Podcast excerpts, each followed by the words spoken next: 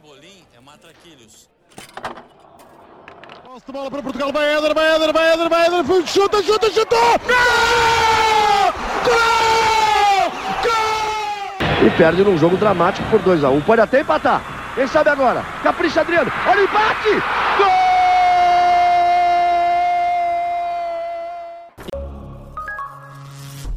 Viva! Sejam bem-vindos ao oitavo fascículo desta coleção Europa América, programa diário do podcast Matraquilhos que acompanha o Euro 2020 e a Copa América 2021. Olá, Rui. Olá, Fregoso. Uh, o dia no europeu foi muito abaixo do nível que tínhamos tido até, até agora.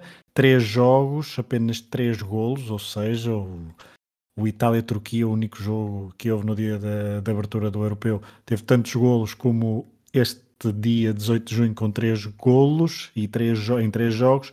Terminou com um Escócia, com Inglaterra 0, Escócia 0, com um dos últimos lances da partida a ser talvez uma das imagens do jogo, com uma confusão naquela pequena área uh, digna de algum desporto que não propriamente futebol. Botaoshi, conheces?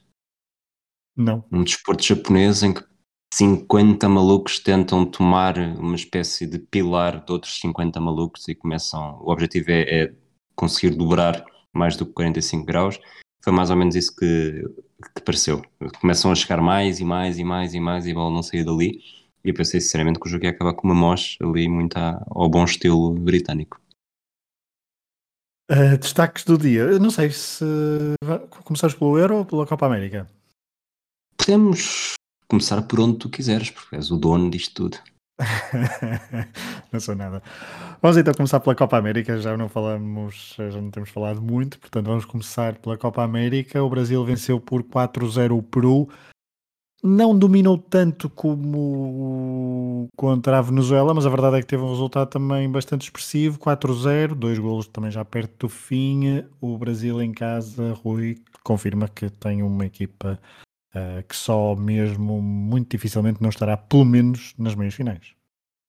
Sim, o Brasil está.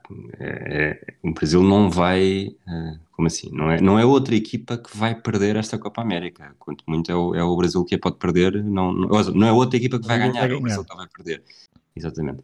E, e, se contra a Venezuela foi só 3-0, mas podia ter sido 7 ou 8, quase sem grande, sem grande problema. Aqui provavelmente até nem seria tanto, mas depois os últimos minutos acabaram por construir um resultado mais, mais vantajoso. E já agora no outro jogo, uma Venezuela que, que é um ponto que deve saber mesmo o ouro uh, para o José Peseiro, porque tudo o que podia a Venezuela em situações normais provavelmente já seria a grande candidata a ficar de fora neste grupo e em condições normais e tudo lhes tem acontecido portanto este ponto é capaz de saber, de saber pelo todo o torneio contra a Colômbia, que é uma equipa que nós lhe dávamos boas intenções para, para esta fase final e continuamos a dar, acho eu, não é este empate que vai mudar grande coisa, são 90 minutos, mas é um jogo que, lá está, o 0-0 eh, foi suficiente para esta Venezuela dar algum brilho. Colômbia não hipoteca praticamente nada as suas, as suas aspirações a passar à próxima fase, poderá não ficar apurada no segundo lugar atrás do Brasil, uh, mas depois da vitória frente ao Equador, este empate não parece ser comprometedor, tendo em conta que passam quatro das cinco equipas de cada grupo. Uh, estamos a gravar uh, praticamente à mesma hora em que arranca um Chile-Bolívia, mais tarde depois haverá um Argentina-Uruguai, e por falar em Argentina-Uruguai, há pouco bem, estávamos a conversar que é o dia, foi essa informação que depois correu na net, um dia em que há um Inglaterra-Escócia e um Argentina-Uruguai, os jogos mais antigos entre seleções, uh, um mundialmente e outro no continente sul-americano. Exatamente, é mesmo um, uh, tanto o Inglaterra-Escócia é o primeiro de todos e o Argentina-Uruguai é o primeiro de todos não disputado na Europa. Portanto, é aqui um dia com uma carga bastante histórica. Eu espero uh, que o Argentina-Uruguai seja um bocadinho mais entretido do que este Inglaterra-Escócia, que teve alguns eh, bons momentos, mas é difícil olhar para o talento que esta Inglaterra tem, sobretudo do meio campo para a frente, e não ficar desiludido à espera de algo mais. Aquilo que eu falava ontem, estava a ver isso, acho que o dedo do treinador nestes pequenos, eh, nestes pequenos detalhes uh, se nota e pare parece-me que Southgate não tem assim tanto dedo para fazer a diferença com a matéria-prima que tem. A Inglaterra então diz disto, ias dizer alguma coisa? Desculpa. E dizer que Southgate, Wembley e, e europeus não é uma coisa que... não, não é. Não é, desta vez nem há para já nenhum Andy Moller para um, derrubar a Inglaterra. Veremos quem é que derruba a Inglaterra. Atenção, que se a Inglaterra não passar em primeiro, não jogará, creio, um, em Wembley os oitavos e os quartos de final. Mas isso veremos na próxima jornada. Este grupo está concluída a segunda jornada porque a República Checa e a Croácia empataram a 1. O jogo também não foi grande coisa, Rui. A Croácia. Eu hoje estava a pensar, eh, não sei porque, não, não tinha visto isto e comecei a fazer uma retrospectiva. Quem os, há, há um, não, uma espécie de maldição porque já houve uma equipa que conseguiu quebrar, que foi a RFA em 88. Mas a verdade é que equipas europeias que são vice-campeãs mundiais e dois anos a seguir jogam o europeu, desde que há fase de grupos, ou seja, desde 1980, só por uma vez é que a RFA, eh, no caso foi a RFA, só por uma vez é que uma equipa conseguiu passar a fase de grupos porque tivemos os Países Baixos em, eh, em 80 a ficar na fase de grupos, Tivemos em Alemanha a ficar na fase de grupos em 84, tive, portanto, na altura RFA. Tivemos depois em 92 a Itália nem participa na final, mas uh, nem participa na fase final. A Itália depois em 96 também não passa da fase de grupos. Em 2000 uh, eh, em 2000 a Croácia também não participa no Euro 2000, portanto não conta aqui, mas depois Mas a Croácia 2004, não é finalista vencida. Em 2000 em 2018. Seria, em 2000 seria um França-Brasil, não é? Ah, exato, desculpa, em 2000 não, não, exato, em 2000 não conta. Uh, mas depois em 2004 a Alemanha não passa da fase de grupos. Em 2008 o, a França não passa da fase de grupos. Em 2012 Países Baixos não passa da, fase de grupos. E em 2016 não há nenhum vice-campeão uh, vice mundial europeu. É, e esta Croácia, tu falaste, acabaste por tocar um bocadinho nisso, que não esteve no Euro 2000, que é as, as grandes gerações croatas, e esta está em está claramente em fim de ciclo, tem depois uma ressaca grande. E acho que é isso que estamos a notar de uma, de uma Croácia que, que já tem um antigo bolador, mas é uma geração já.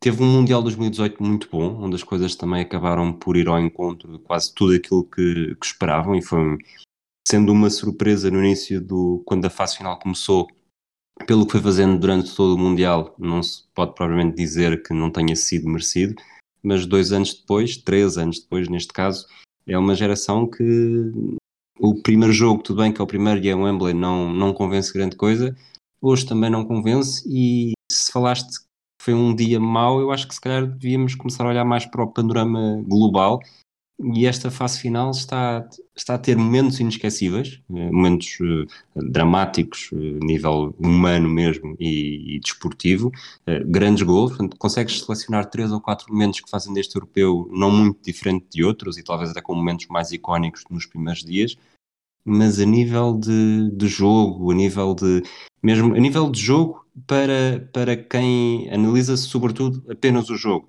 a nível de jogo, para os adeptos de junho eh, que gostam de golos, está a ser um europeu fraquinho e estou ansioso que comece a terceira jornada, porque normalmente as terceiras jornadas são mais, mais abertas e com mais golos. Eh, tudo bem que com a 24 e com terceiros classificados a apurarem-se, há muitas equipas que poderão apostar para o empate que será suficiente, mas ainda assim espero que isto anime um bocadinho, porque de facto não tivemos até aqui nenhum jogo que me leve a pensar, tirando, tirando os jogos do grupo dos Países Baixos, tudo o resto tem sido um bocadinho abaixo do nível desejado. Isto, uh, concluir uma temporada que também foi atípica. É um pouco amor, foi aliás o primeiro jogo do dia, um Suécia 1, Eslováquia 0, concluído por, com um gol de Forsberg por de grande penalidade. Foi também um exemplo disso, acho que foi aqueles primeiros 45 minutos foram do pior, foram dos, do, do pior que já, que já tivemos neste, neste europeu, mas uh, a verdade é que, e só voltando ainda ao grupo D da Inglaterra, com estes dois empates a um neste dia, quer Croácia, quer Escócia mantêm abertas as suas aspirações para passar. Uh, veremos se em segundo ou em terceiro uh, vão defrontar-se no último dia. Inglaterra e República Checa também com este empate praticamente garantem uh, a passagem, nem que seja como melhor terceiro classificado. Parece que será esse o caminho. Um, algum comentário adicional aí ou podemos ir às rubricas? Eu continuo a achar que, que a Inglaterra, provavelmente, dependendo daquilo que acontecer eh, amanhã, poderá ser inteligente, mesmo que fuja do Wembley. Já percebemos que este Wembley não é provavelmente um Wembley com o estádio completo, tudo bem que depois há questões de viagem que acabam por ser favoráveis, mas não sei até que ponto é que não será inteligente a Inglaterra fugir ao confronto com o segundo do grupo F. É óbvio que isso é muito difícil de, de, programar, tendo em conta que o grupo de Portugal é o último a jogar, o que é uma vantagem, na verdade, para Portugal. Portugal pode entrar em jogo, mesmo com três pontos, pode entrar em jogo apurado, eh, tendo em conta os jogos que há, ou praticamente apurado e com as contas todas feitas. Foi uma, uma sorte, uma vantagem que já houve em 2016 e para este sorteio é capaz de ter sido a única coisa boa, que é jogar depois de todos os outros grupos.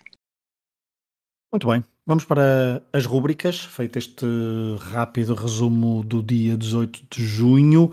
E a primeira rúbrica, como sempre, dia na história, 18 de junho. Rui, como é que é na história dos europeus?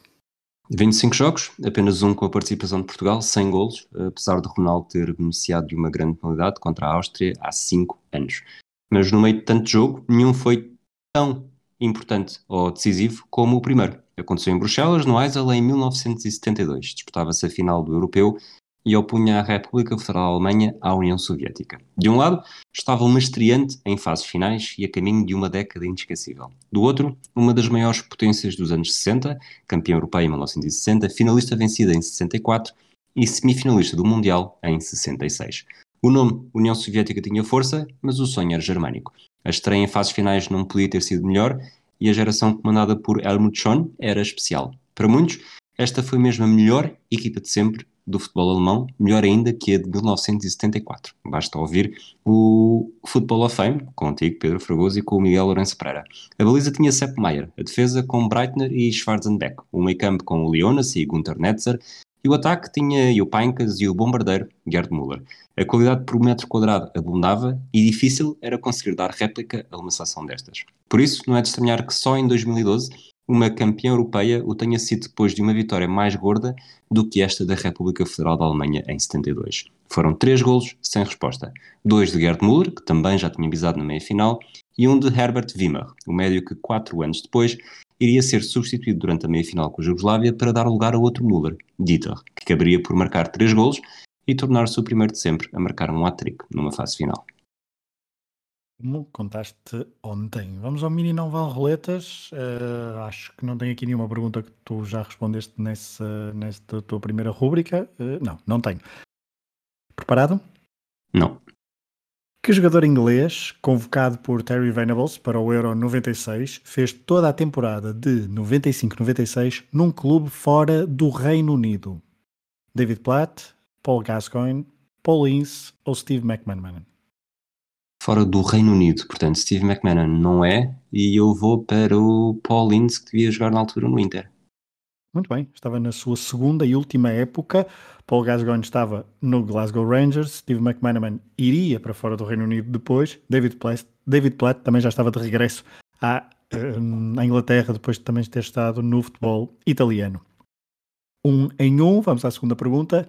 Olhando para a convocatória de, Lu, de Luís Filipe Scolari no Euro 2004 de Portugal, qual destes campeonatos não tinha qualquer representante nos 23 eleitos? a Ligue 1 de França, a La Liga Espanhola, a Série A italiana ou a Bundesliga alemã? Ora bem, isto é aquelas coisas que depois é muito bom editar porque eu vou-te perguntar algumas vezes para me repetir as, as possibilidades, mas nesse caso, em 2004, eu acho que o Pauleta já estava em França. Quais são as outras ligas? Liga Espanhola, Liga Italiana e Liga Alemã. Liga Espanhola, em 2004, uh, eh, havia Figo, Liga Italiana e Liga Alemã. Liga Italiana e Liga Alemã. Ora bem, assim rapidinho, ver quem é que estava na convocatória de 2004. Ora, eu neste momento estou com uma grande branca, portanto, por exclusão de partes, vou dizer que não havia ninguém na Liga Alemã. Correto. Não havia ninguém na Liga Alemã. Os representantes da Série A, já que estavas aí sem dúvida, eram Rui Costa e Fernando Couto. Muito Terceira bem. pergunta, Portanto, dois em dois, veremos se faz o pleno, ainda ninguém. Passamos para a próxima fizemos. rúbrica. Não, não, não, não, calma. Na final da Copa América de 1999, o Brasil, de 1997, assim é que é, o Brasil venceu a Bolívia de Ervin Sanchez por 3-1. A meio da segunda parte, entrou um jogador uh, que seria reforço do Benfica. De quem falamos? Donizete, Paulo Nunes, Leónidas ou Valdir? Ora bem, em 97 o Donizete já tinha jogado no Benfica, o Paulo Nunes vai jogar para o Benfica em 97, 98, o Leónidas duvido que tenha sequer chegado perto da seleção, e o Valdir chegou a meio de uma temporada, eu acredito que até tenha sido 97, 98, acho que ele resolve no Benfica Sporting, ou joga no Benfica Sporting num dos seus primeiros jogos, ainda assim vou para Paulo Nunes. Certíssimo. Excelente raciocínio. 3 em 3, uma estreia neste mini Nova Roletas da coleção Europa América, ao fascículo 8, finalmente um de nós, e só podias ser tu, acerta 3 em 3. Vamos aos palpites, muito rapidamente. Uh, como é que estamos? Ora, ninguém acertou nos minutos hoje. O facto de ter havido tão poucos golos também. Aliás, desculpa, o Sandro Jordão acertou no golo aos 37, portanto, na verdade, isto acaba por ser um, um mérito especial eh, para, para estar aqui a destacar. Eh, um jogo com muito poucos golos também não ajuda tanto aos minutos como aos marcadores. Eh, de qualquer das formas, na classificação geral, neste momento pré-Copa América, temos o Rui Souza e o Miguel Pereira no topo, com 9 pontos. Aqui no nosso mini concurso, eu tenho 4, tu tens 2, já não pontuamos. Eu sou, eu sou aquele que está há mais tempo estacionado nos 4 pontos. Tu só não és o que estás mais tempo, há mais tempo estacionado nos 2 pontos, porque houve um patrono que o João Gonçalves que competiu no início e já não compete praticamente desde o segundo dia. Portanto, lá está. Estamos, estamos talvez a envergonhar-nos, mas nós gostamos é disto. Ainda bem que não oferecemos um prémio a qualquer patrono que chegasse ao final com mais pontos do que nós. Estaríamos lixados. Uh, vamos aos palpites para ah, amanhã. Ah, desculpa, desculpa, falta uma nota especial. O nosso, o nosso Pedro Varela também já começou a competir hoje. É, pronto, começou a competir hoje, é o único dos concorrentes que ainda não tem pontos. Bem, mas acredito que rapidamente recuperará. Vamos aos palpites para amanhã. Amanhã há três jogos, não há Copa América, só há Europeu e há Portugal. Um, hoje és tu o primeiro a dizer, não é? Sim, posso dizer que tenho um total de 13 golos em três uh. jogos. 13? De 3, 4, 4, 6, 6, 7. Eu tenho 8, portanto venham de lá essa, essa barrigada de golos. Não há fome que não dê em fartura. Hungria, França 5. Portugal 1, okay. Alemanha 2, Espanha okay. 4, Polónia 0. Hungria 0, França 3, Portugal 1, Alemanha 2, Espanha 1, Polónia 1. Portanto, temos um resultado igual e tudo o resto acaba por ser uh, bastante diferente. Uhum. Meu marcador de golo, uh, Karim Benzema, um minuto, vou com ele até ao fim, acredito, estou perfeitamente convicto, 85. Por acaso devia ter gostado no teu dia de aniversário, do teu ano de aniversário, mas uh, ano de nascimento neste caso. Dava, mas, dava mais, dava mais uh, piada ao Chanche show. Mas eu vou para Griezmann e o minuto 10. Minuto Griezmann 10. Ok, muito bem. Então neste caso, agora que já temos os palpites uh, ditos e anotados, vamos para o próximo segmento, jogo da história, um jogo marcante entre duas seleções que se vão defrontar amanhã. Quem é que escolheste?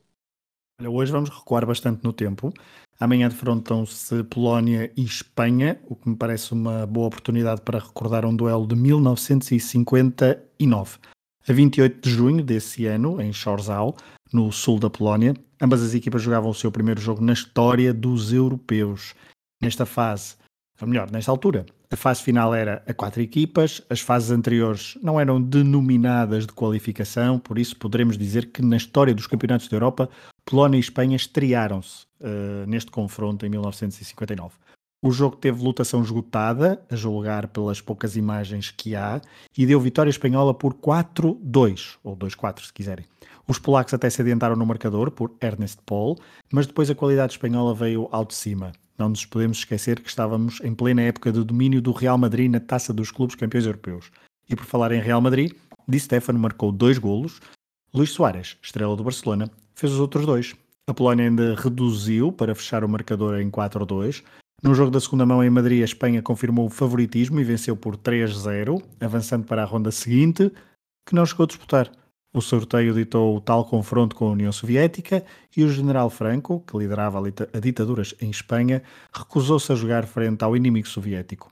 A União Soviética seguiu para a fase final, vencendo depois a primeira edição do Europeu de Seleções. Os espanhóis, esses, tiveram de esperar quatro anos para, em casa, vencerem o Euro 64. Já os polacos só se estreariam em fases finais de europeus em 2008. E da hum, Polónia de 1959 viajamos para a Copa América, para a América do Sul. Rui, qual é a figura de hoje? Viajamos para a Copa América, mas deixa-me só fazer um ligeiro uh, intervalo para te dizer que na Copa América o Chile acabou de marcar, portanto podem ter noção de que horas é que estamos a gravar. E qual é que é o teu minuto de hoje, Fragoso? Era o 9. Era o 9, pois. O gol foi aos 10. Portanto, depois de tu teres apostado. Faz este intervalo minutos, para espetar a faca. Ok. Poucos minutos. Sabes, eu estou a tentar voltar uh, atrás na transmissão. Não me, diga, não me digas que foi o Eduardo Vargas a marcar. Uh, não, não foi o Eduardo Vargas. Eu estou a tentar voltar atrás para ver exatamente o tempo e vou dizer-te já agora. A bola entrou aos 9 minutos e 13 segundos. Portanto. Foram 13 segundos que me tramaram. Ok. Mala suerte, Fragoso, mala suerte. Que lazai, lazai. Figura da Copa América. Hoje vamos voltar a recordar uma figura que se estende por várias décadas. Eh, mas antes, quero aproveitar este momento para fazer uma declaração arriscada e aposto a voz radiofónica de Pedro Fragoso, portanto tu, em como todos aqueles que estão a ouvir este episódio já ouviram ou leram alguma vez o nome desta figura, mas não pelos motivos que está aqui hoje. E quem é ele então? Guilhermo Stabile. Não vos diz nada ainda, é argentino, nasceu em 1905 e no primeiro Mundial da história, em 1930, entrou para os livros do futebol ao sagrar-se o primeiro melhor marcador de uma fase final. Fez um hat ao México e dois gols ao Chile durante os jogos da fase de grupos, depois marcou dois aos Estados Unidos na meia-final e um ao Uruguai na final. Stabile só não marcou à França na primeira jornada porque não jogou. Aliás, estes jogos em que marcou foram os únicos que fez pela seleção argentina. Os oito gols com que terminou a competição tornaram-no uma figura reconhecida na Argentina e no mundo inteiro, acabando por dar o salto para a Europa, fazendo carreira até ao final da década de 30 no Genoa, no Nápoles e no Red Star de Paris. Quando regressou à América do Sul, pendurou as chuteiras e ingressou na carreira de selecionador. E foi aqui que se fundou um assunto sério. Assumiu o comando da Argentina em 1939 e manteve-se com algumas interrupções até 1960. A Argentina estava longe de ser um caso sério no panorama mundial, conseguindo apenas resultados medíocres em fases finais, mas o caso mudava de figura na Copa América. Não há dúvida de que Stabile foi um homem virado para o seu próprio continente. Mesmo quando jogou na Europa, nunca conseguiu alcançar o mesmo sucesso que teve no ataque do Huracan. Mas entremos então na Copa América. O currículo de Stabile é impressionante. Entre 1941 e 1957 foram disputadas 10 edições da Copa América. A Argentina participou em oito, Stabile era o comandante em sete e em seis o título foi conquistado. Em 41, em 45, em 46, em 47, em 55 e finalmente em 57. Os seis títulos como selecionador da Argentina fazem dele o treinador mais vezes campeão da prova e também aquele que mais jogos tem. Ao todo foram 44 encontros na prova continental mais importante da América. E voltamos para a Europa, porque esta coleção Europa-América termina sempre com Interrail. Saio da Macedónia do Norte rumo à Grécia, país vizinho e onde as fronteiras estão longe de atenuar tensões políticas, sociais e religiosas. A minha primeira paragem é logo em Salónica, Tessaloniki, no norte da Grécia e perto da fronteira do país de Goran Pandev. Num interrail com o europeu de seleções em pano de fundo, Seria quase uma falha não passar por esta nação que em 2004 chocou a Europa com a vitória em Lisboa.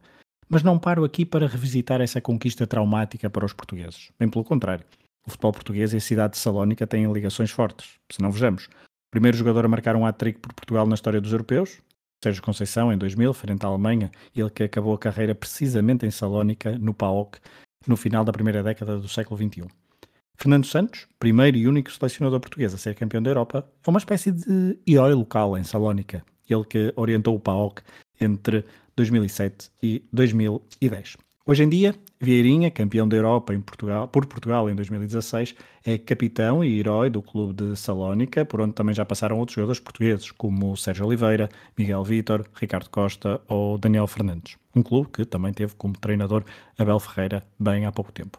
Curiosamente, o PAOK não tinha qualquer jogador na seleção grega, campeão da Europa em 2004. Sim, este clube de Salónica está longe de ser o mais popular e bem-sucedido do país. A Sul, em Atenas, o Olympiacos tem dominado o futebol grego, depois do Panathinaikos também o ter feito uh, há umas décadas.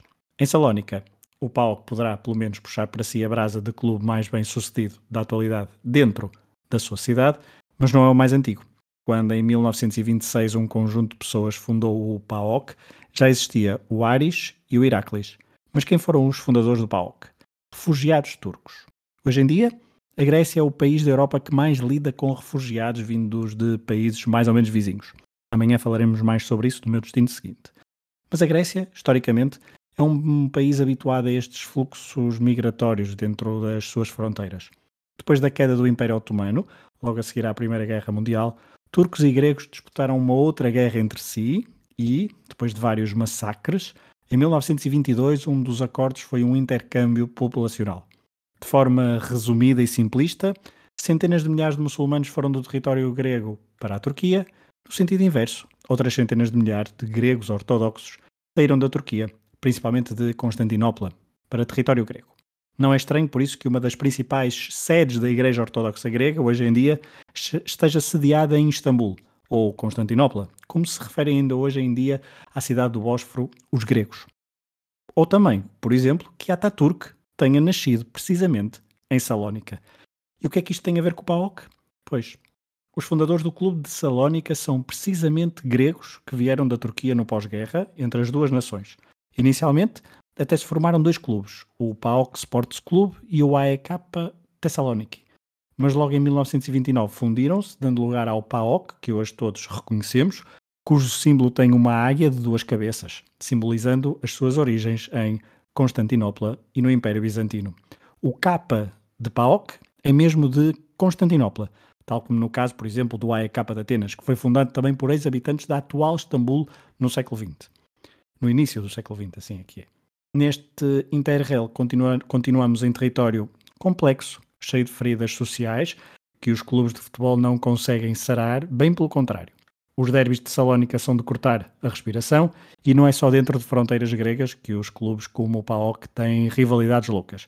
Basta ir à Turquia, à Bulgária ou, claro, à Macedónia do Norte. Deixo Salónica, cidade que há praticamente um século acolheu milhares de refugiados, para continuar o meu interrail no país que mais lida com refugiados atualmente. Um assunto que parece fora do radar mediático depois das primeiras grandes tragédias no Mediterrâneo há uns anos. Mas elas continuam a acontecer em 2021. Muito bem. Final um bocadinho menos, não, não tenho aqui sequer espaço para fazer um trocadilho, portanto vamos terminar este fascículo da coleção Europa América por hoje. Voltamos amanhã, sábado, já depois do jogo de Portugal. Fragoso, assim, muito rapidamente, nós dissemos os dois uma vitória para a Alemanha por 2-1. É isso que diz o instinto ou foi só uma aposta inteligente? É a Alemanha, é o que diz o instinto, mas não. Não é, foi um misto de instinto, meio misto de aposta inteligente. A Alemanha deixou algumas dúvidas no primeiro jogo, veremos se as dissipa frente a Portugal ou se Portugal, com aqueles três pontos frente à Hungria, poderá jogar mais tranquilamente e até uh, soltar-se mais no ataque e conseguir uh, um melhor resultado que, um, que uma derrota, ou seja, empatar seria bastante bom. Muito bem, vamos então falar sobre isso amanhã. Um abraço a todos e até lá. Até lá, um abraço. Pimbolim é matraquilhos. Posse de bola para Portugal, vai Éder, vai Éder, vai Éder, vai Éder, chuta, chuta! Gol! Gol! Gol! E perde num jogo dramático por 2x1. Um. Pode até empatar. Quem sabe agora? Capricha Adriano. Olha o empate!